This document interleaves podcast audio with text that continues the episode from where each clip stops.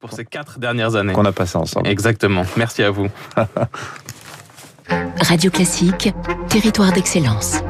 Donnons l'envie d'entreprendre au cœur des territoires avec le Crédit du Nord. Encore un peu de temps à passer ensemble, mais en tout cas merci Baptiste, c'est sympa. Fabrice, Fabrice l'a dit, ça colle aux dents, mais qu'est-ce que c'est bon, un peu de gourmandise ce matin.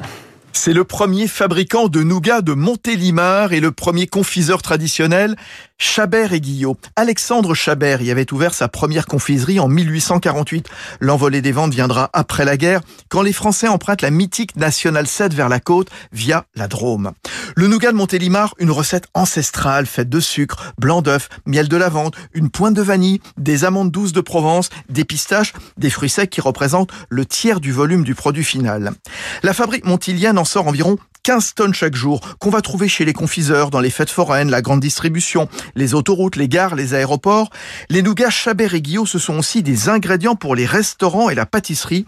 30% de ces ventes. Marie-Claude Stoffel, sa directrice générale. La maison Chabert et Guillot a eu l'idée ingénieuse de créer la crème de nougat de Montélimar et la brisure de nougat de Montélimar dans les années 90. Alors ça a eu pour vertu quoi? Eh ben de faciliter la vie pour les pâtissiers, les chocolatiers et les glaciers pour faire des éclairs avec de la crème de nougat, de la glace au nougat, le fameux nougat glacé. Et puis aujourd'hui, c'est aussi utilisé sous format de traiteur avec des carpaccio, du magret de canard. Le plus gros nougatier de Montélimar propose de nouvelles recettes pour cet été. Une gamme 100% apéro, piment d'Espelette, poivron, virgin morito et noix de cajou salé. Bonnes vacances.